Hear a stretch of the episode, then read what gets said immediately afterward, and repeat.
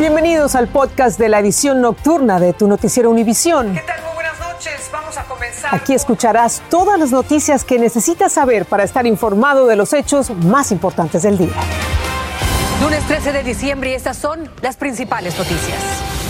Vicente Fernández ya duerme el sueño eterno en una cripta de su rancho de Guadalajara después de una emotiva despedida. Y me muero Entre mariachis y profundo calor popular, familiares y admiradores le dieron el último adiós. Gran indignación y clamor de justicia causa la abusiva agresión de estudiantes a un adolescente con autismo en una escuela de Florida. Empresas internacionales invertirían 1.200 millones de dólares en Centroamérica para fortalecer las economías de la región y frenar la inmigración ilegal a Estados Unidos. La vicepresidenta Kamala Harris dirigirá el proyecto que incluye a Pepsi Cola y Microsoft, entre otras compañías. Este es Noticiero Univisión Edición Nocturna con Patricia Yañor. Muy buenas noches. Hoy tengo el placer de acompañarlos y comenzamos con el último adiós a uno de los íconos más grandes de la música mexicana. El gran charro Vicente Fernández ya descansa en paz en una cripta en su propio rancho en Guadalajara tras una despedida cargada de pesar, gratitud y cariño. El popular Chente se llevó a la eternidad lo que se cosechó en vida dentro y fuera de los escenarios. El cariño y la admiración de la gente por su sencillez y su voz incomparable. Elizabeth Curiel estuvo siguiendo la emotiva despedida y pasamos de inmediato con ella. Adelante, Elizabeth. Te escuchamos. Carolina, te saludo con muchísimo gusto desde Guadalajara.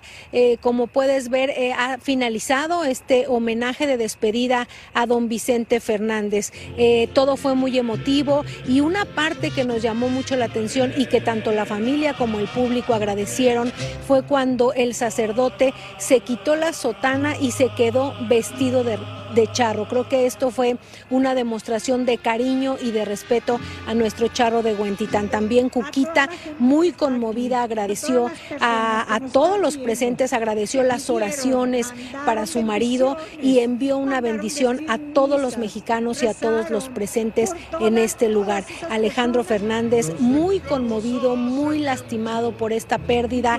Eh, Carolina interpretó la canción que más le gustaba a su padre, Volver, Volver. Veamos. Ahora sí todo.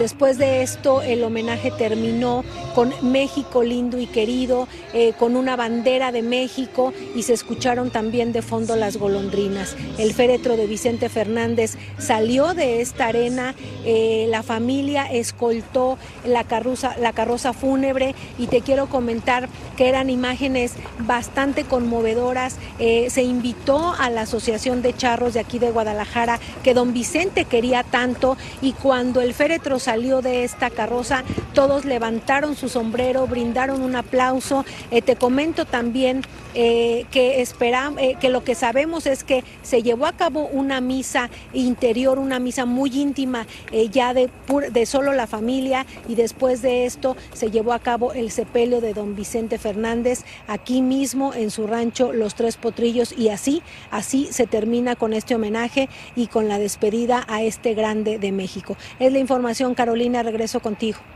Muchísimas gracias, Elizabeth. Sin duda, un evento sumamente emotivo. Pero el último adiós a Vicente Fernández en Guadalajara estuvo a la medida de una estrella de su trascendencia. Paulina Gómez nos habla del cariño que mostraron decenas de miles de sus fanáticos al despedir a su ídolo en esta emotiva jornada. La mañana. Luego de más de 20 horas en las que más de 60 mil fanáticos se dieran cita en su capilla ardiente de la arena BFG del rancho Los Tres Potrillos en Guadalajara, Jalisco, para estar por última vez con su ídolo, siguieron los honores para Vicente Fernández. Se nos fue el número uno, el mejor cantante del mundo.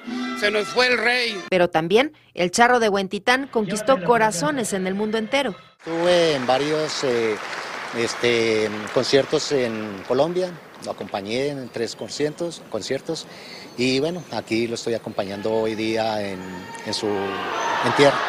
Y aunque miles abarrotaron el recinto para este homenaje de cuerpo presente, muchos otros que no alcanzaron lugar lamentaban esta pérdida llorando y cantando afuera de la arena.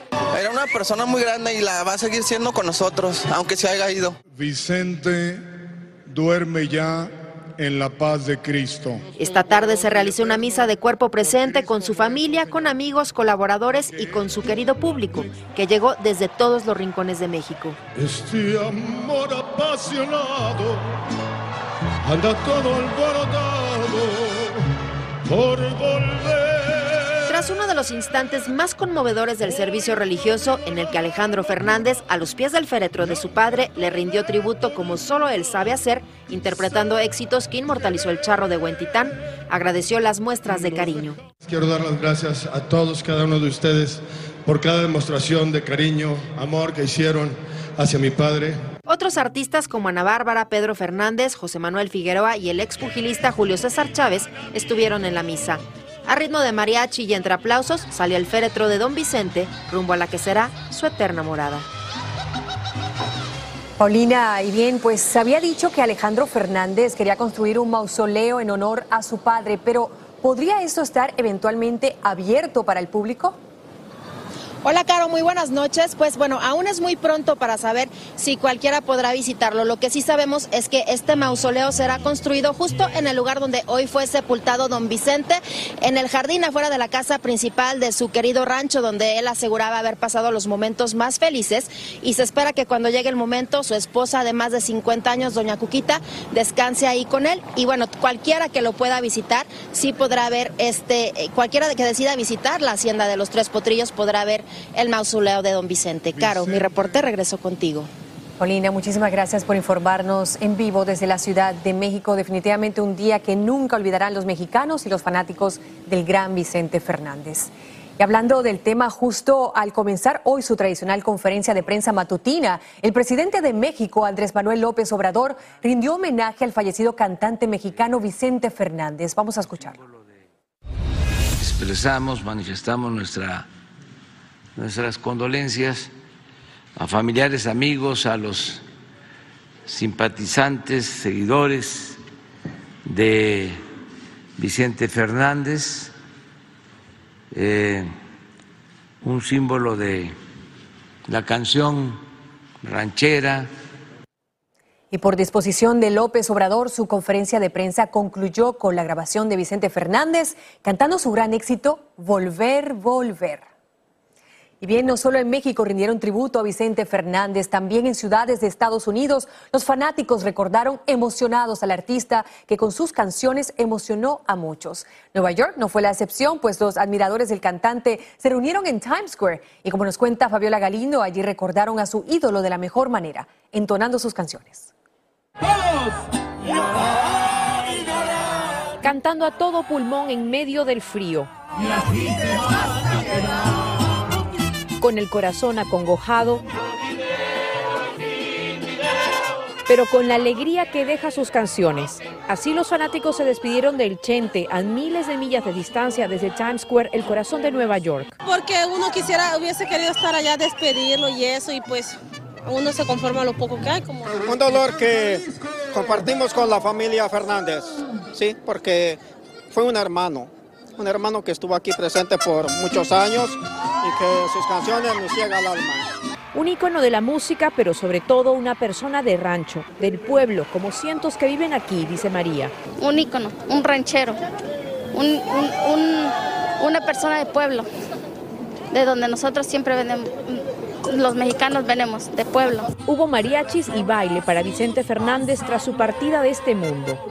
Aquí también lo recuerdan con mucho cariño por su última presentación en el 2010, en donde el Chente casi llenó el Coliseo de Madison Square Garden e incluso regaló becas a estudiantes hispanos. Ayudó mucho a su pueblo, eh, pues cualquier gente que se le acercaba nunca le discriminó ni nada. En su última visita a la Gran Manzana ya contaba con medio siglo de carrera y aún así dejó a más de 21 mil asistentes pidiendo más canciones.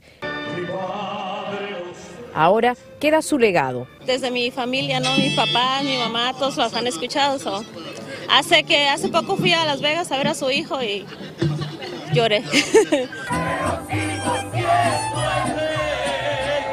en Nueva York, Fabiola Galindo, Univisión. Gracias, Fabiola. Nunca lo olvidaremos. Rey por siempre, Vicente Fernández. Y bueno, ahora cambiamos de tema y les cuento que los Centros para el Control y Prevención de Enfermedades informaron que una de cada 100 personas mayores en este país ha muerto por el COVID-19. Este informe además señala que el 75% de las personas fallecidas por el virus en Estados Unidos tenían 65 años o más. Para las personas menores de 65, la proporción ha sido de un fallecido cada 1.400 personas. Hablando del tema, la Corte Suprema rechazó bloquear el mandato de vacunación contra el COVID-19 de Nueva York para los trabajadores de la salud. Este mandato tiene excepciones por razones médicas, pero los demandantes pedían que los eximieran también por objeciones religiosas. Y precisamente en la Gran Manzana ya entró en vigor la orden que obliga a usar mascarillas en lugares públicos cerrados, como nos explica Blanca Rosaviches. Mascarilla o no mascarilla es el dilema y la confusión para algunos neoyorquinos en el primer día de las medidas que exigen su uso en lugares cerrados en los que no se requiere la prueba de vacunación. No sabía que hay que volverse a poner, por eso estoy sin mascarilla, pero si toca volverse a poner, pues toca. ¿Qué hay que hacer? No se puede hacer nada. Desde junio del año pasado, el ex gobernador suspendió casi todas las restricciones. Pero la nueva gobernadora anunció la semana pasada que el incremento en los casos de COVID la obligan a volver a exigir su uso hasta el próximo 15 de enero. No tiene que enseñar a la Excelsior Pass con su licencia. Y si no tiene esas dos cosas de verificación, no pueden, no, pueden hacer ejercicio, no, no se pueden inscribir. Los casos de COVID en el estado de Nueva York aumentaron en un 51% en los últimos 14 días. Hay diferencias de opiniones, pero la mayoría quiere que la pandemia sea nuestro pasado, dice la gobernadora. Pueden subir los números, pero ¿cuánto están subiendo aquí? ¿Y cuánto están subiendo en el auto área triestatal? Si no nos unimos, es solamente como que el vacío se va a sentir aquí. La gobernadora dice contar con el apoyo de los 61 condados en el estado y que solo tres no respaldan las órdenes de vacunación. Tanto la gobernadora como el alcalde de Nueva York dicen estar trabajando directamente con los propietarios de negocios para lograr el difícil balance de proteger a los residentes sin afectar la recuperación económica de la ciudad. En Queens, Nueva York, Blanca Rosa Vilches, Univisión. Gracias, Blanca. Y cientos de mujeres que fueron abusadas por el exmédico del equipo nacional de gimnasia de este país, Larry Nassar, recibirán 380 millones de dólares. Un tribunal federal en Indianápolis aprobó hoy el acuerdo entre US Gymnastics y las más de 500 víctimas, muchas de ellas abusadas cuando eran niñas. En 2018, Nassar fue sentenciado a más de 175 años de cárcel. Y hoy compareció en corte por videoconferencia Ethan Crumbley, el adolescente acusado de matar a cuatro estudiantes en una escuela de Michigan el mes pasado. Pero como la fiscalía no ha concluido su investigación, fue pospuesta esta audiencia en la que el juez debía determinar si existe suficiente prueba para programar un juicio. La próxima fecha para la audiencia es el 7 de enero. Está causando mucha indignación la golpiza que un estudiante propina a un alumno autista en una escuela de Kissimmee, en la Florida. El ataque fue grabado y el video con las imágenes se ha hecho viral en redes sociales. Galo Arellano nos muestra lo que ocurrió y nos trae reacciones. El video dura apenas 34 segundos, pero es el tiempo suficiente para causar indignación a quienes lo miran. Eso es lo que mereces si no quieres pelear, le dice el estudiante agresor a un adolescente autista de 16 años luego de propinarle sin razón alguna un tremendo puñetazo en el rostro. El incidente ocurrió en el colegio Liberty High School en Kissimmee, Florida, y este video se ha viralizado en las redes sociales. En el mismo se ve al agresor preparándose para golpear otra vez a Luis Osechas, un estudiante venezolano que solamente trata de evitar que lo maltraten. Pero según la denuncia, después la víctima fue llevada al baño y golpeada fuertemente en la cabeza. El distrito escolar de Osceola publicó en su cuenta de Twitter. El incidente ocurrió en octubre y los estudiantes recibieron la disciplina apropiada. La seguridad es de suma importancia para nuestros estudiantes. Sin embargo, no especificaron la sanción que habrían recibido los atacantes. En la cuenta de Facebook del colegio, catalogaron el incidente como un altercado físico, lo que generó comentarios como fue una agresión, la disciplina apropiada era la expulsión. Espero que las autoridades del Departamento de Policía de Osceola tomen en cuenta este asunto y arresten a los responsables. El video demuestra un posible delito de agresión en el estado de la Florida, lo cual consiste de tocar o golpear otra persona intencionalmente en contra de la voluntad de esa otra persona. La agresión es uno de los delitos más comunes entre los adolescentes en los Estados Unidos y muchas veces, muy a pesar de que los provocadores actúan con alevosía, no son sancionados porque los padres no acuden a las autoridades competentes. Garo, son terribles las imágenes. ¿Se sabe qué acciones va a tomar la madre de ese adolescente? Bueno, la madre obviamente, Carolina, está indignada. Yo tuve la oportunidad de conversar vía telefónica con ella esta tarde y aspira a denunciar ante las cámaras pronto. Univision se contactó también con el establecimiento educativo Liberty High School, pero todavía no tenemos una respuesta. Seguiremos intentando. Ojalá y se esclarezca toda esa situación, porque como madre me duele, me angustia y desespera esas imágenes. Así es, De verdad que son, son terribles. Bueno, esperemos que se haga justicia en este caso y vamos ahora a cambiar de, historia. Y es que hace unos seis meses la vicepresidenta Kamala Harris pidió a las empresas privadas de este país que invirtieran en Centroamérica para evitar que las personas de esa región se vieran obligadas a emigrar. Y hoy precisamente Harris anunció nuevos compromisos de inversión por valor de 1.200 millones de dólares en Centroamérica. Desde la Casa Blanca, Claudia Uceda nos explica.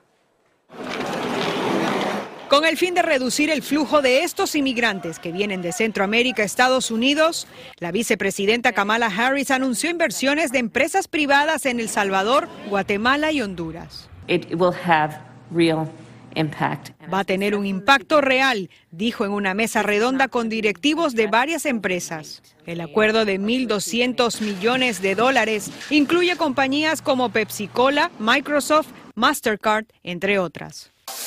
Hay varios planes. La compañía Nespresso planea apoyar a los productores de café en Honduras y El Salvador, generando empleos. El plan de Microsoft es de conectar a millones de personas a Internet. Cuando tú las conectas y les das acceso a Internet, tienen acceso a un trabajo, porque puedes trabajar remotamente en empresas de servicio. Kamala Harris, quien fue asignada por el presidente para manejar el problema del creciente flujo de inmigrantes en la frontera, en mayo apeló a las empresas para que inviertan en Centroamérica. Esto no es algo que vas a ver eh, que tienen empleo mañana. Lo que sí vas a ver es que en el mediano plazo, seis meses, ocho meses, diez meses, empiezas a ver cómo todos estos, o muchos de estos migrantes, empiezan a identificar la oportunidad y a quedarse. Aunque algunos expertos indican que la iniciativa debe abarcar más. Eh, más eh, oportunidades de educación, mejor acceso a la nutrición, a la salud, a los niños, a los adolescentes, a los jóvenes, para que realmente tengan ese interés en, quedarse en el país. La oficina de la vicepresidenta indicó que ellos esperan que en un periodo de uno a dos años esta iniciativa genere más de un millón de empleos. En la Casa Blanca, Claudio Seda, Univision. A ver qué ocurre. Ahora nos vamos a una pausa. Al regresar, la pesadilla para los miles de damnificados de los devastadores tornados en Kentucky aún no termina y podría durar varias semanas. El ex jefe del gabinete de Donald Trump enfrentaría cargos de desacato por negarse a testificar ante el Congreso sobre el ataque al Capitolio. Estás escuchando el podcast de tu noticiero Univisión. Gracias por escuchar. Funcionarios de Kentucky dijeron que los residentes de las zonas azotadas por los tornados podrían estar sin calefacción, agua o electricidad durante varias semanas, esto en medio de temperaturas heladas.